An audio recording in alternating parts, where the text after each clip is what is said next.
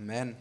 Ja, ich freue mich, dass ihr, dass ihr so zahlreich erschienen seid und wenn ich mich schon freue, ähm, dass ihr alle da seid, wie viel mehr freut sich der Vater im Himmel, dass ihr da seid. Und ich möchte kurz zu mir kommen, möchte mich kurz vorstellen. Ich bin Johannes und ich bin in einem Elternhaus aufgewachsen, wo Glaube schon immer eine wichtige Rolle spielt und ähm, wo man schon als Kind gesagt bekommt, hey, Jesus ist für dich am Kreuz gestorben, Jesus ist für deine Sünde gestorben. Und wenn du das von klein auf hörst, ähm, dann verstehst du das zwar, weil du das immer gesagt bekommst, aber du nimmst es als selbstverständlich. Ich habe angefangen, für mich war klar, natürlich ist Jesus für mich am Kreuz gestorben. Klar ist Jesus für meine Sünde am Kreuz gestorben. Das ist ja und ich habe auch die, meine Vorstellung war, naja, Jesus ist ja auch Gott und dann war das ja auch dass Jesus am Kreuz gestorben ist, war ja wahrscheinlich wie so eine Samstagabendbeschäftigung für ihn. Das hat er halt mal schnell mal gemacht und dann ist gut. Aber ich will euch heute erzählen, dass es ein Opfer ist und ich will es ähm, Jesus als Lamm rausarbeiten. Wir wollen, das war keine Samstagabendbeschäftigung für Jesus und es war auch, ist auch nicht selbstverständlich, dass Jesus für dich am Kreuz gestorben ist. Und das erste Mal, als ich das wirklich verstanden habe, war, als ich eine Predigt gehört habe und der Prediger sagt, sagt, ja, ich möchte euch ein Beispiel nennen und das Beispiel ist folgendes. Er sagt, es war ein Vater und ein Sohn und er hat zwei Dackel. Und der Vater sagt zum Sohn, hey, ich habe die Dackel so lieb, aber die checken nichts und ich würde ihnen so gern sagen, dass ich sie unglaublich lieb habe. Und der Sohn sagt, ja, das finde ich eine gute Idee. Ähm, und dann sagt der Vater, ja, könntest du das für mich machen? Dann sagt der Sohn, ja, mache ich, ist kein Thema, natürlich kann ich das machen. Dann sagt der Vater, ja, aber du kannst ja auch nicht zu denen reden, die checken, die verstehen dich ja genauso wenig, wie sie mich verstehen. Deswegen wäre es wichtig, dass du ein Dackel wirst, dass du es denen sagen kannst, dass sie es verstehen. Und ähm, sagt der Sohn, ja, okay, kann ich machen, weil wir wollen denen ja sagen, wie lieb wir die haben. Und dann sagt der Vater aber noch Folgendes, ja, das Problem ist aber auch, wenn du, wenn du Dackel wirst, du wirst immer ein Stück weit Dackel bleiben.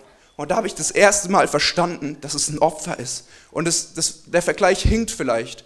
Aber ich glaube, und es kann sein, dass so wie, wie dieser Tod Jesu am Kreuz Auswirkungen für uns in die Ewigkeit hat, so kann es auch Auswirkungen für Jesus haben in der Ewigkeit. Es kann sein, dass Jesus immer ein Stück weit Mensch ist. Man kann da keine Lehre draus machen, aber das war das erste Mal, als ich verstanden habe, ja, das ist ein Opfer. Das war keine Samstagabendbeschäftigung. Es hat was gekostet. Und ähm, so möchte ich euch mit reinnehmen. Ähm, ich finde, am besten kann man sehen, dass es was gekostet hat. Oder einer meiner Lieblingsstellen ist Lukas 22, 42 bis 44. Dürft ihr gerne mal aufschlagen. Es ist die Jünger, Jesus wusste, es geht langsam dem Ende zu und die, die Verheißungen werden erfüllt. Er hat es den Jüngern auch schon angekündigt und sie treffen sich im Garten Gethsemane zum Beten. Also nochmal Lukas 22, 42 bis 44. Ich möchte es aus der Hoffnung für alle vorlesen, einfach das, weil es am verständlichsten ist. Und er betet, also es geht um Jesus. Vater, wenn es dein Wille ist, dann lass dieser, diesen bitteren Kelch des Leidens an mir vorübergehen. Aber nicht was ich will, sondern was du willst, soll geschehen. Da erschien ein Engel vom Himmel und gab ihm neue Kraft. Jesus litt Todesängste und betete so eindringlich, dass sein Schweiß wie Blut auf die Erde tropfte. Und da sehen wir, es war ein Opfer. Es hat was gekostet. Jesus betet wahrscheinlich, wie er noch nie in seinem Leben hier auf der Erde gebetet hat. Ihm tropft der Schweiß runter, so wie Blut. Ich weiß nicht, ob ihr schon mal Nasenbluten hattet, aber dann läuft es manchmal richtig. Ich habe mal eine auf die Nase bekommen und mein, das ist gelaufen und mein ganzes Gesicht war voller Blut. Und so sind Jesus die Schweißtropfen runtergetropft beim Beten. Und er hatte Todesängste. Es war ein Opfer. Und er betet, sagt zum Vater, egal was ist, ich, ich habe es mir doch anders überlegt. Lass doch, wenn es eine andere Möglichkeit gibt, dann machen wir es doch anders. Aber es gibt keine. Und Jesus sagt, ja, okay, wenn es keine andere gibt, ich will, ich will mich dir beugen. Ich will, ich will dieses Opfer bringen. Und auch in Matthäus 27, 45 bis 46 können wir sehen, dass Jesus ein Opferlamm ist und dass es was gekostet hat, dass es nicht einfach war da steht, am Mittag wurde es plötzlich, also es geht um die Kreuzigung, es ist während der Kreuzigung, am Mittag wurde es plötzlich im ganzen Land dunkel. Diese Finsternis dauerte drei Stunden. Gegen drei Uhr schrie Jesus laut, mein Gott, mein Gott, warum hast du mich verlassen? Und ich glaube, hier an der Stelle können wir es, ich glaube nicht, dass, dass Gott Jesus verlassen hat. Ich glaube, das ist nicht möglich. Gott war immer da. so wie Gott auch immer bei uns ist. Aber Jesus hat sich verlassen gefühlt. Jesus war am Kreuz und es war schlimm und es war schrecklich und es hat was gekostet. Er hat sich verlassen gefühlt. Und so wünsche ich mir einfach, dass wir heute verstehen, das war ein Opfer und es ist keine Selbstverständlichkeit, dass Jesus für dich und für mich am Kreuz gestorben ist. Jesus ist Lamm. Aber Jesus ist genauso auch Löwe und das möchte ich euch heute nicht verheimlichen. Und ich glaube, in der Offenbarung steht es auch, dass Jesus eines Tages als Löwe wieder zurückkommen wird auf die Erde. Und ich glaube, das erste Mal, wo wir diese Löwenkraft sehen, Jesus ist ans Kreuz gegangen als Lamm, weil ein Löwe, kann, Löwe hätte sich nicht ans Kreuz nageln lassen können. Das, ein Löwe hätte gekämpft, er hätte gebissen, hätte gefeitet. Aber ein Lamm, das ist mit dieser ganzen Liebe und dieses Opferlamm ist, ist ans Kreuz gegangen, ohne Widerstand. Und dann das erste Mal, wo wir, wo wir die Kraft Jesu als Löwe sehen, ist, glaube ich, direkt nach der Kreuzigung. Diese drei Tage, wo Jesus tot ist und nachdem Jesus wieder auferstanden ist, das war Löwenkraft, was er da gemacht hat. Und da ist irgendwas passiert in der unsichtbaren Welt. Ich glaube, wir können das noch gar nicht richtig begreifen. Wir werden, was da passiert ist, erst eines Tages im Himmel wirklich begreifen, auch was das Kreuz bedeutet. Aber dieses, was da in der unsichtbaren Welt passiert ist, hatte Auswirkungen auf die sichtbare Welt. Das können wir nachlesen in der Bibel. Das fängt an wenn, während Jesus am Kreuz hängt, gibt es eine Sonnenfinsternis. Der Tag verdunkelt sich mitten am Tag, es ist zwölfe und es gibt drei Stunden Finsternis. Auf einmal, während, in dem Moment, als Jesus stirbt, zerreißt der Vorhang im Tempel. Ratsch! Es passiert was. Es passiert was in der unsichtbaren Welt und es hat Auswirkungen auf die sichtbare Welt. Genauso gibt es ein Erdbeben. Es, es, es, passieren so viele Dinge, dass sogar die, die Soldaten, die Jesus ans Kreuz genagelt haben, dass die gesagt haben, hey, der war unschuldig, das war Gottes Sohn. Die haben das erkannt nach diesen ganzen Zeichen. Auch nachdem Jesus wieder auferstanden war, sind auf einmal Leute in Jerusalem aufgetaucht, die schon begraben waren. Solche Sachen sind passiert. Das sind Dinge von der Dinge, die in der unsichtbaren Welt passiert sind, hatten Auswirkungen auf die sichtbare Welt. Und das war diese, dieser Löwe Jesus Christus. Und genauso ist auch Jesus Löwe und nicht nur Lamm. Aber was bedeutet das jetzt eigentlich? Ähm, jetzt muss man sich überlegen, ist, wir wissen jetzt, ja, Jesus ist irgendwie Löwe und auch Lamm und Jesus ist ans Kreuz gegangen, aber was, was bedeutet das für mich oder warum, warum hat Jesus das auch gemacht? Ähm, und Jesus hat es gemacht, klar, um, um deine Sünde zu vergeben, aber das war nicht der Grund. Das war dieser Vater, wie wir im Beispiel hatten, der sagen will, hey, ich habe dich lieb, ich will Gemeinschaft mit dir, ich will ein Leben mit dir zusammenführen, aber das war nicht möglich weil diese Sünde uns von Gott trennt. Diese, Gott ist so heilig und, und Gott kann keine Gemeinschaft mit dir haben, weil Sünde da ist. Und deswegen musste Jesus am Kreuz sterben. Aber der Vater hat gesagt, hey, ich wünsche mir Gemeinschaft. Ich wünsche mir Gemeinschaft mit dir, mit dir, mein Kind, jetzt schon. Ich wünsche mir Gemeinschaft jetzt und in Ewigkeit. Und das ist der Grund, warum uns die Sünde vergeben wird. Gott hat nicht gesagt, ja, ich muss die Sünde vergeben, das ist der Plan, sondern der Grund war Gemeinschaft. Er will mit dir eine Beziehung haben. Er will, dass du zu ihm sprechen kannst. Und das muss man sich mal vorstellen. Wir leben in echt einer coolen Zeit. Früher war es so, früher mussten die Leute, wenn sie was von Gott wollten oder wenn sie irgendein Anliegen hatten, sind die zu einem Priester gegangen, haben gesagt, ja, das und das ist gerade in der Familie, kannst du das mal zu Gott bringen? Oder, oh, mir geht es gerade so und so. Und die hatten immer einen Mittelsmann, die hatten immer jemanden, der gesagt hat, okay, und der hat ein besonders geheiligtes Leben gelebt, hat sich auch, musste sich reinwaschen, um, um in die Gegenwart Gottes zu kommen. Und ähm, genau, aber wir leben in der Zeit, wo jeder von uns persönlich die Möglichkeit hat, in, der, in, in eine Beziehung mit Gott zu haben, um mit dem Vater Gemeinschaft zu haben, jetzt schon und in Ewigkeit. Und das war der Plan.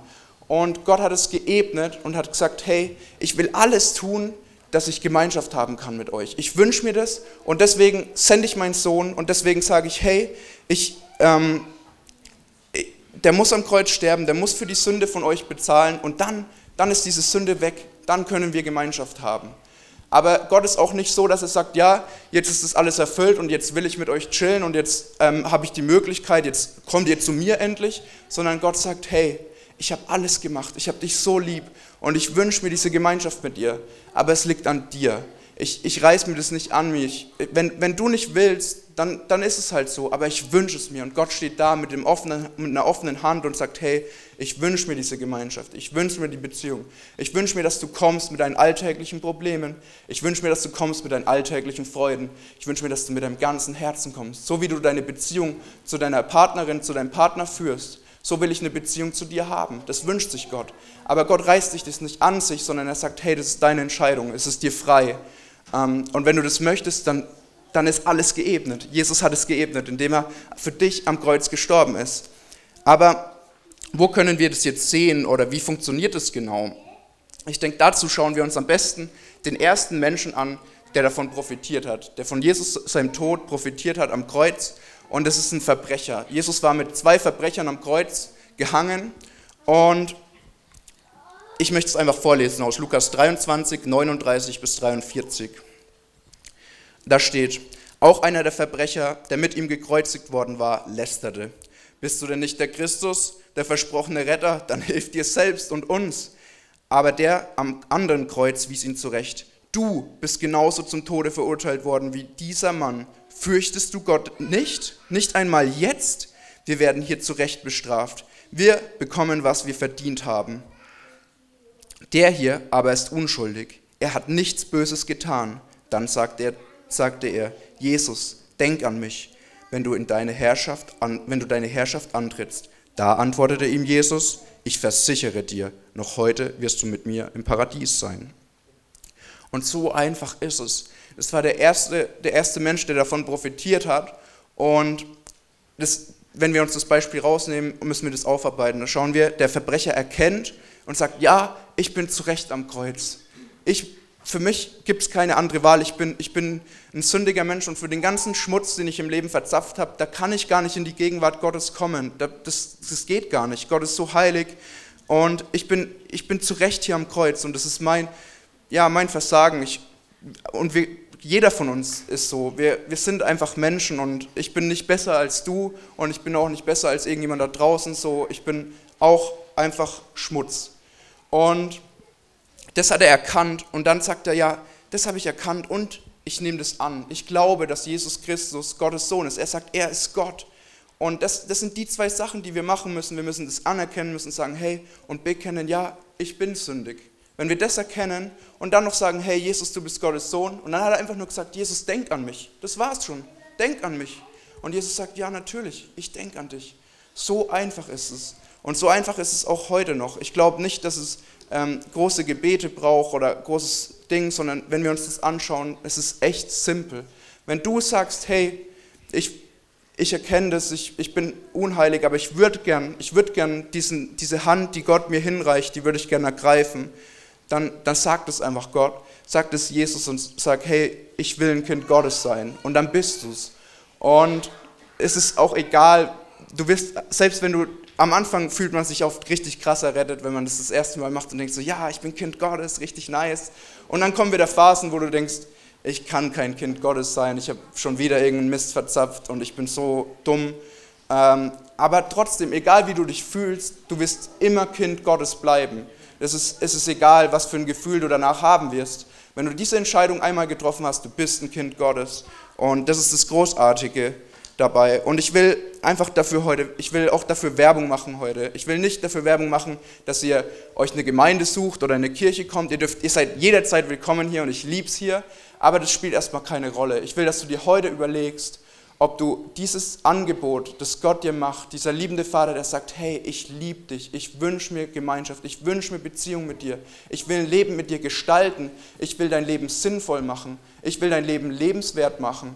Dieser Gott, der wartet auf dich. Und da will ich, dass du dir heute Gedanken machst, bevor du hier rausgehst und eine Entscheidung triffst. Und ob du jetzt in eine Kirche gehst oder in eine Gemeinde oder was auch immer, das spielt erstmal gar keine Rolle und ist überhaupt nicht wichtig und ist überhaupt nicht entscheidend.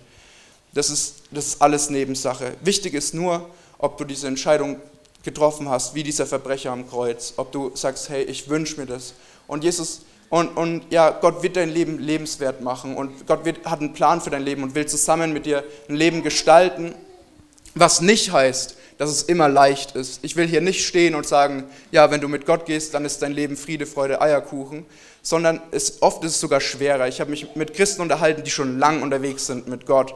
Und die haben gesagt, die fragen sich manchmal, ob es als normaler Mensch genauso heftig ist und ob man diesen, diesen Herausforderungen ähm, die einem äh, das Leben bringt, ob das als normaler Mensch genauso ist oder ob das, äh, ob das als Christ besonders ist. Und ich glaube, dass wir oft besonderen Herausforderungen gestellt sind als Christen, weil wenn ich glaube, dass es einen Gott gibt, dann glaube ich genauso, dass es einen Feind gibt. Und den Feind freut es gar nicht, wenn du, wenn du zu Gott gehörst. Und dann wirst du Herausforderungen haben. Aber ich kann dir eins versprechen, wenn du diese Entscheidung triffst, ein Leben mit Gott zu leben, dann wirst du nie wieder alleine sein. Dann wirst du jede Herausforderung zusammen mit ihm meistern können und dann wirst du mit ihm durchgehen. Und es, oft ist es vielleicht anders, als du denkst. Und Gott umschifft dich nicht durch, durch irgendwelche Stürme, sondern er geht mit dir Stürme durch. Aber du wirst dich dadurch verändern, du wirst dadurch wachsen. Und ähm, ja, das, ist, das macht dein Leben so reich und lebenswert. Deswegen überleg dir das heute. Wir werden jetzt auch nochmal Raum haben. Wir werden nochmal eine Lobpreiszeit haben. Und geht einfach in die Gegenwart Gottes. Und wenn du nicht weißt, wie du beten sollst oder ähm, wenn du nicht weißt, was du, wie, wenn, du, wenn du sagst, hey, das hat mich angesprochen, ich will, ich will ein Leben mit Gott führen, ich will eine Beziehung zu Gott, ähm, aber du nicht weißt, wie du zu Gott reden sollst, dann darfst du auch gerne nach vorne kommen. Wir werden vorne Leute haben, die für dich beten, die zusammen mit dir ähm, beten und es in Gottes Hand legen. Aber du darfst es auch gerne am Platz machen, weil es ist so einfach, wenn wir uns das anschauen. Es ist so leicht. Sogar dieser Verbrecher hat es geschafft, dann schaffen wir das auch. Amen.